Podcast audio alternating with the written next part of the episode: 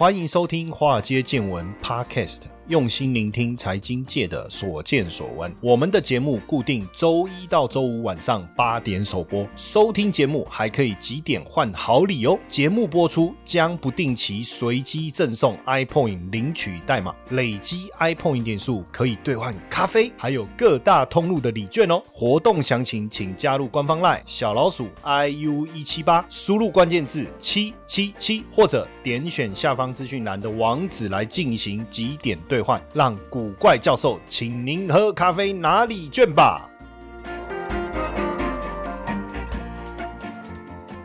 好，大家好，大家晚安，我是古怪教授谢承彦。今天呢，来跟大家聊一下能源危机啊。这个能源危机呢，我们一起讲，都是谁惹的错？一二三，哎，不敢出声音吗？好，这个。传递错误的讯息要被抓去关十五年，普丁说的。哦，他现在禁止这个脸书啦、Twitter 啦、BBC 啊，还有什么美国之音啊这些媒体哈，然后就说如果传递错误的讯息，要抓去关十五年哦。所以像我刚才我们如果说能源危机都是普丁惹的祸哦，这样会不会被抓去关十五年呢？哈哈，好，这个因为最近油价飙升的速度实在太快了。哦，我跟各位讲，基本上油价，呃，我也不确定，就是说是不是很快的，我们就会看到创历史新高，或是可能听这一集的时候已经创历史新高了，对不对？都不晓得啊，因为这个油价上升的速度太快了哈。那油价持续的上升，我一直提醒大家，我说如果油价快速而且持续的上升，绝对会引发一波金融危机，哦，绝对会引发一波金融危。危机，所以从之前呢，我对于发生战争，股市会快速上涨这一件事情，我从来没有抱以支持的态度。为什么呢？基本上，我我我之前在节目我就讲嘛，我说你要去思考，比如说发生战争之后股市大涨，好，我就把所有过去发生战争，你大大小小的战争，你通通拿出来嘛。那这个时候你的样本的数据够不够？如果你的数据只有两次、三次这样的一个样本数，在我们做这个计量统计里面来讲，根本就不合格嘛。因为你的样本数不够哦，你怎么能够证明说只要这样就一定会那样？所以基本上战争发生之后，股市会不会大涨？要回归到整个过程的一个推演。就以这一次来讲，你看哦，俄罗斯出兵乌克兰，国际市场担心的是原油的供应。哎，说哎，可是之前这个波斯湾战争也是这样啊。但是各位仔细回想一下，波斯湾战争，伊拉克美国出兵。当时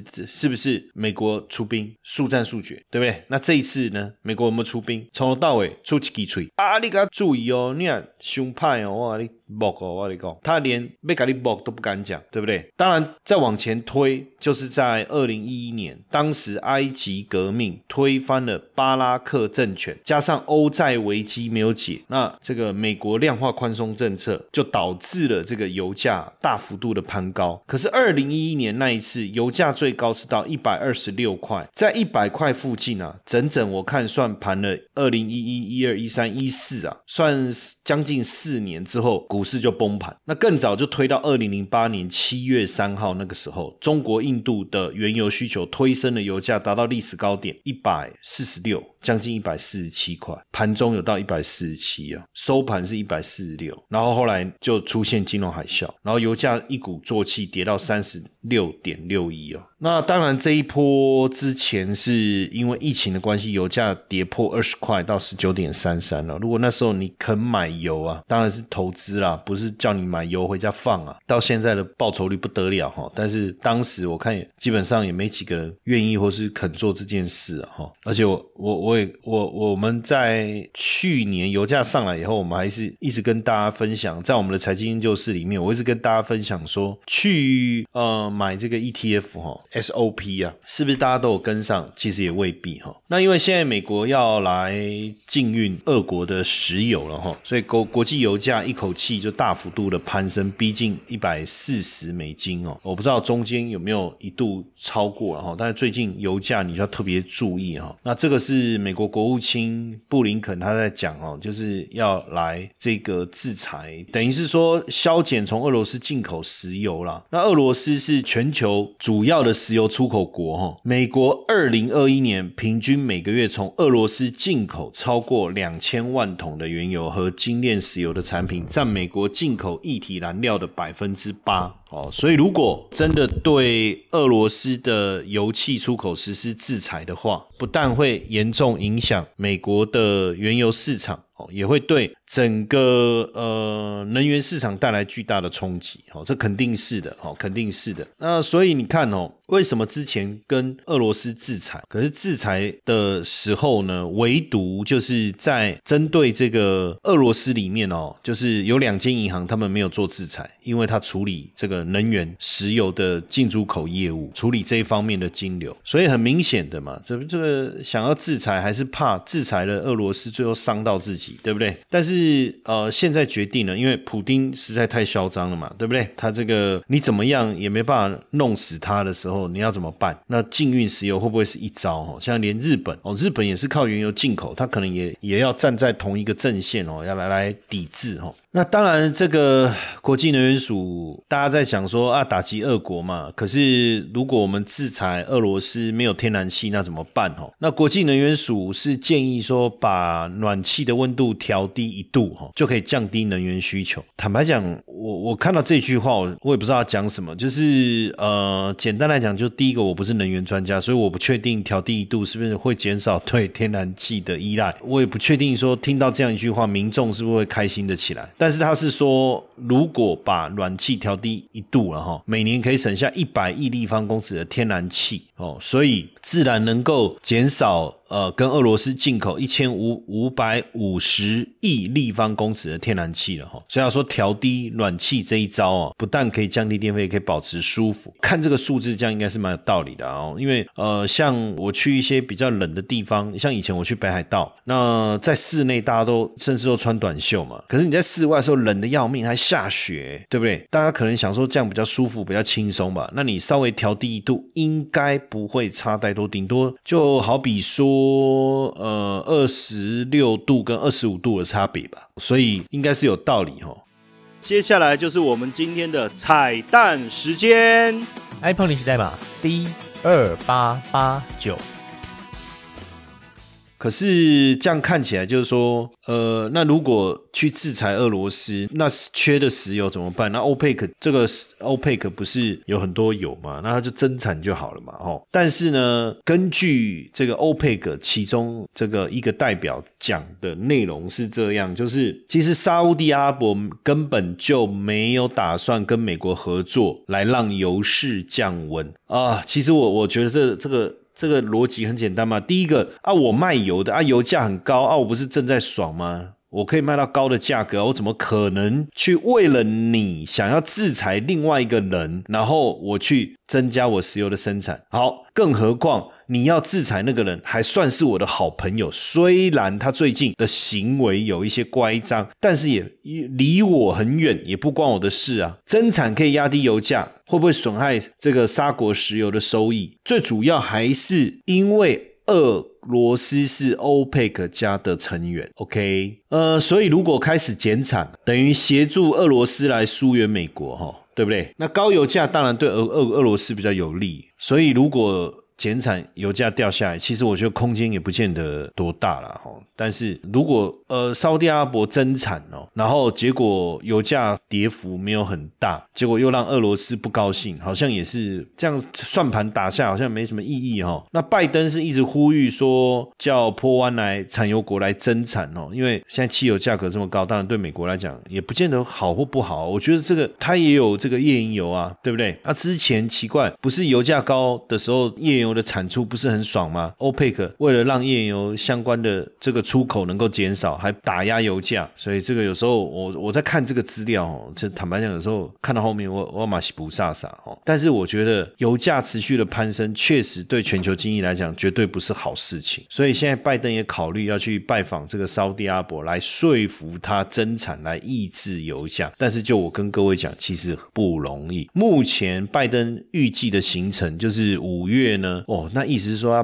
被帕卡五月啊，帕卡六月啊，很多人说要打多久，有人认为说很快，哎，我跟你讲哦，现在那些军事界专家讲的话，我再也不信了。攻下去帕里在细休息，围攻怕高在了点睛，对不对？帕卡起码还没结束，你不是讲你拢叫了解普丁呢？不卡起码，对不对？那拜登是说五月要跟赴日本出席美日印澳的四方安全对话，六月参加 G7，还有接着去参加北约的峰会。看起来这件事情其实确实相当相当严重哦。那为什么普丁不怕制裁哦？啊，普丁是一个谦逊的公务员，曾经提出财产申报哦，只有一间二十二平的公寓，两辆苏联时期的汽车，那应该是古董车了嘛吼，还有一部卡车，年收入呢十四万美金。说实在的，以总统来讲也不是挺高的，对不对？加上他的硬汉形象，他可以开战斗机哦，他这个是一个这个射击高手，也可以滑雪，还有这个极限运动都没有问题，甚至徒手打死一只老虎，重达四百五十公斤、长三公尺的老虎，根本就是硬汉。那但是呢，实际上呢？根据嗯，因为我最近也在看那个苏富比他们在调查哈，发现说其实普丁的身价可能高达两千亿美金呢。我跟你讲这个数字我就相信哦，而且黑海还有自己的宫殿，甚至他会拉拢威胁俄罗斯的企业家来获得现金或股份。你相信哪一个？你相信十四万美金年收入啊？我多少给出二十二平？我跟你讲，打死我都不信。他 KGB 出身的呢，他掌握情资单位。简单来讲，这个俄罗斯的企业家赚多少钱，钱放在。哪里？他知不知道？你不给我，我弄死你哦，对不对？所以对普丁来讲，你要制裁他不容易啊！惊人的身价曝光了。根据《天下》杂志的整理哦，这这篇文章我觉得太经典了。就是说，为了这一刻哦，普丁已经准备好了。为什么他不怕？简单来讲哦，我相信啊，当他宣布要进军乌克兰、进兵乌克兰了哦，从北、东、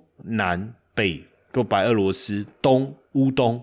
南边克里米亚，他要这样子。来去夹击乌克兰的时候，我相信他一定已经想过沙盘推演过了，就是这个西方国家、美国、英国等等一定会说要制裁他一波又一波。我相信他也是吃了秤砣铁了心呐，因为制裁的结果肯定会包括俄罗斯的股市一定会大跌，卢布一定会贬值，对不对？哦，那俄罗斯的这些外债怎么办？我跟你讲，不可能不知道。他即便他一开始没有想到，我相信他的亲信也会告诉他这件事情。可是实际上，他一九九九年接任总统，当时他接任总统的时候，亚洲金融风暴也让俄罗斯从一个苏联的这个霸权的国家解体以后，变成俄罗斯这样一个三流的国家，对不对？这么大的国家，土地这么大的国家，它的 GDP 竟然比台湾还少，所以他开始透过能源出口来累积外汇。降低债务，同时减少美元的使用，打造了俄罗斯的堡垒。目的就是要对抗未来可能西方制裁，一步一步强化。到目前为止来看，它的 GDP 已经高达一点七兆美金，全球排名第十一哦。外汇存底超过六千三百亿美金，主要出口能源跟矿业。以原油来讲，它的出口排名全球第三，天然气排名第一，小麦排名第一，还有军事武器。别忘了，人口数也高达一点五亿人哦。如果以国土面积来讲，就是第一大。可是它很多地方很冷嘛。如果你有看。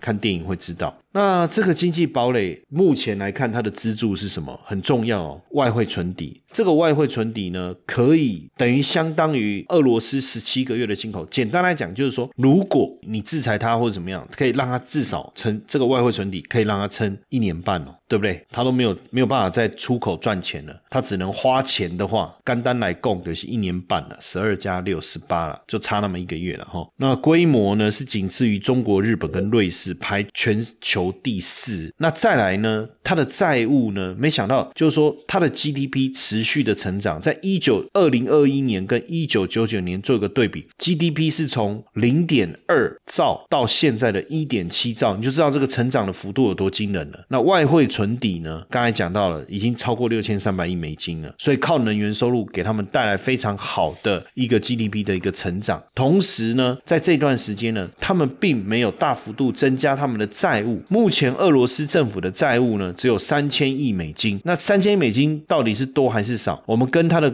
GDP 做一个对比，只占 GDP 的百分之十八，所以你就知道了嘛，跟跟一些其他的大国，这个几乎债务，甚至有的这个债务都超过他们的 GDP 了，对不对？哦，那所以呢，对普京来讲，他。好像没有很大的压力嘛，对不对？因为它靠着石油跟天然气的出口，它就可以赚到钱，然后又没有什么债务哦。所以呢，如果按照目前油价的一个位阶来看，以现在超过一百块了，对不对？俄罗斯可以增加八百亿美金的收入，所以整体今年还是可以再赚两千亿美金。所以你说嘛，这个能源这个钱太好赚了，对不对？所以你你敢弄它吗？对不对？当然，你禁止它能源输出，你就禁止它好。普丁当然他会失去六成的出口跟四成的政府的收入来源，但是大家敢吗？你们敢这么做吗？因为在欧盟，俄罗斯的石油出口到欧盟啊，简单来讲，欧盟所进口的石油三成来自于俄罗斯，所进口的天然气四成来自于俄罗斯。德国冬天暖气使用的燃料五成来自于俄罗斯。捷克斯洛伐克、匈牙利，这是北约成员国，他们的炼油厂也是依赖从俄罗斯进口的原油。所以，如果今天我们真的去制裁，掐了俄罗斯的咽喉，就没有人拿钱回家，缴电费、缴水费、缴账单都是靠它，你很难弄它。所以一时之间很难找到替代俄罗斯能源的进口的来源。那中东呢？它的天然气也很紧绷啊。澳洲呢，更不用讲了，远水救不了近火。现在呃，美国、日本等等啊，说要。释放战备储油了，那我算了一下，六千万桶啊。那俄罗斯一天一千万桶减少了，就补过去嘛。因为俄罗斯一天可以生产一千万桶，补过去就撑六天了，然 后就撑六天了。那你觉得过六天，然后普丁就投降说哦好，拜托不要制裁我，对不对？所以其实二零一四年呃开始，普丁就逐步跟美元脱钩了，就是因为他看到他当时接下总统大位的时候，就是看到在在过去这段时间看到这个。俄罗斯从一个这个世界强权变成三流国家，然后呢，他接手的时候，亚洲金融风暴导致了卢布大贬，国债违约。所以对普丁来讲，从他看到自己的国家从强权变三流国家，再到受到亚洲金融风暴的影响，卢布大贬，他接任的时候经济规模，俄罗斯的经济规模比台湾还小，所以。当时他竞选总统的时候，他说：“给我二十年，我还你一个强大的俄罗斯啊！”Hello，各位粉丝们，大家好，没错。又要发好康的给大家喽！谢 P 的台股 App 呢正式上架喽！想要知道谢 P 是怎么选股的吗？没时间上课学习没有关系，古怪教授台股 APP 将谢 P 二十多年实务经验的选股策略完整呈现在 App 当中。现在呢，下载 App 还可免费获得谢 P 的选股教学影片哦！请到我们的官方 LINE，还没加入的，请在好友搜寻小老鼠 iu 一七八，在官方 LINE 里面输入英文字母 APP。就可以免费取得教学影片和 App 的下载链接哦。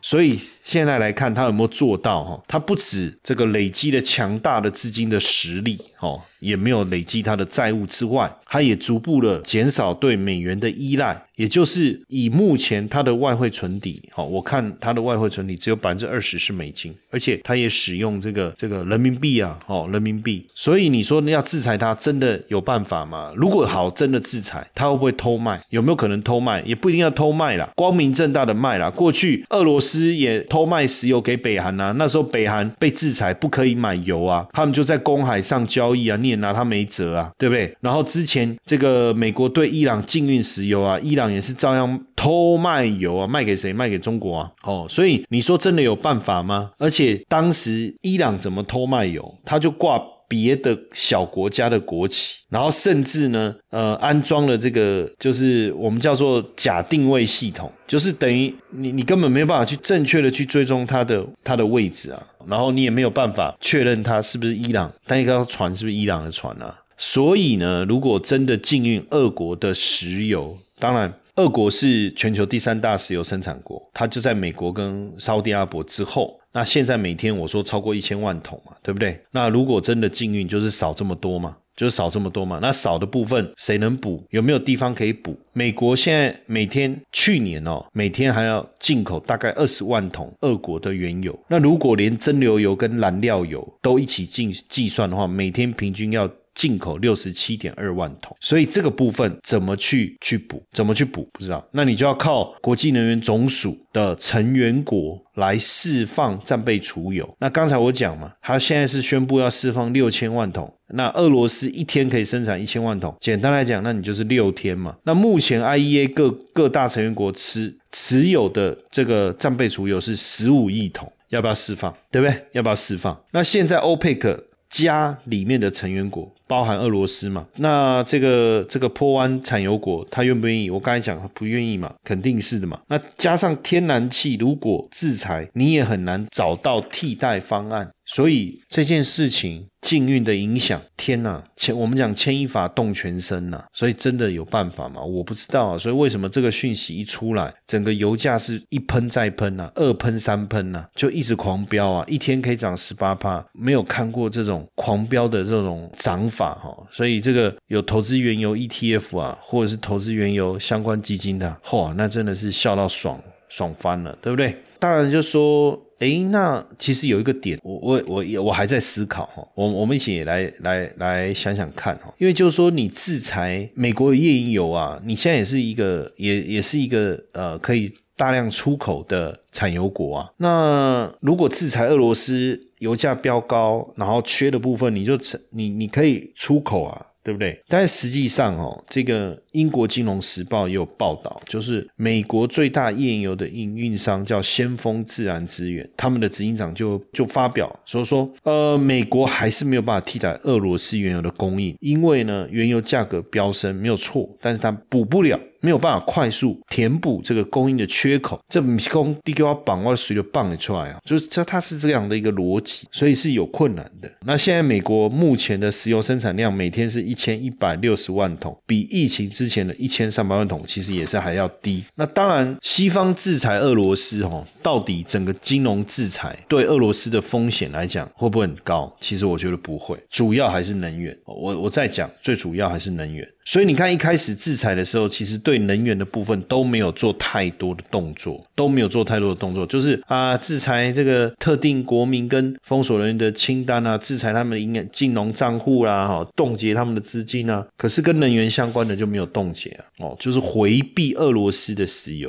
所以现在如果真的要制裁下去，那不得了。为什么？因为库欣储油空间现在使用比率不到三成，现货需求是很紧张的，现货需求很紧张的。那当然，现在大家。虽然还没有开始制裁，可是现在像英国也禁止这个俄国的船只停靠港口。那现在很多保险公司也不愿意针对俄罗斯的公司投保保险。哦，或是做跟他们采购员，以及这样的一个状况已经开始发生了。所以为什么油价持续的大涨？但高盛就特别警告啊，如果说因为整个我们看到这个过程啊，蓬勃商品指数啊涨幅啊相当的惊人哦，不止油价、天然气、煤也大涨哦。那俄罗斯陷入了这个孤经济孤立，对不对？那坦白讲，对全球能源来讲的供应绝对会产生很大的一个短缺。那现在俄罗斯三分之二出口的原油已经遭到实质的禁运了，因为很多呃民间企业就不愿意跟他们采购嘛，然后保险也不投。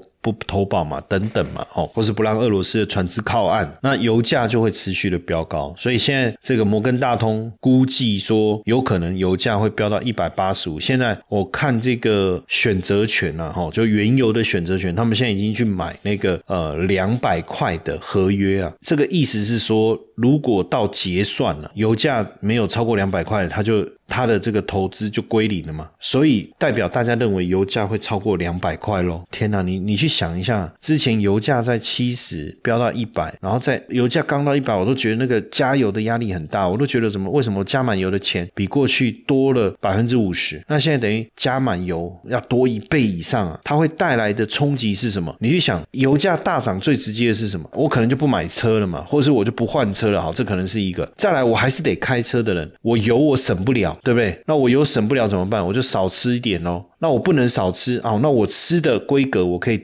调整吗？我以前会去餐厅吃，我就不去餐厅了嘛。再来，我我可以不买衣服了嘛？那我不换手机了嘛？非必要消费的影响就会产生很大的这个排挤的效果，就会产生。所以 IHS 特别警告，可能会引发七零年代能源危机哦，重演哦哦，重演七零年代的能源危机哦。那如果一旦发生一九七零年代的能源危机，因为当时是阿拉伯产油国对西方禁运石油，伊朗革命影响出口，结果油价飙涨，全球经济陷入萧条。所以一旦这件事情发生的话，后后续的影响会有多大？哦，所以我我其实这段时间一直跟大家讲，要想办法哦，勒紧裤带的哦，地缘政治紧张的局势啊，不确定性跟焦虑的情绪啊，都在加剧。要判断到底油会涨到什么时候，普丁什么时候会结束，不知道哦。二零零八到二零零九金融危机，油价七月的时候达到将近一百五十美元左右。所以到后来给全球市场带来的一个破坏力，哎，真的是潮水退的时候才才知道谁在裸泳啊！现在油价涨到这么高了哈，到时候会不会有很多隐藏的问题都一一的浮现，一一的爆雷？所以我们还是要提高警觉啊，啊，小心谨慎啊！那接下来会怎么样？我们就持续的再帮大家追踪吧。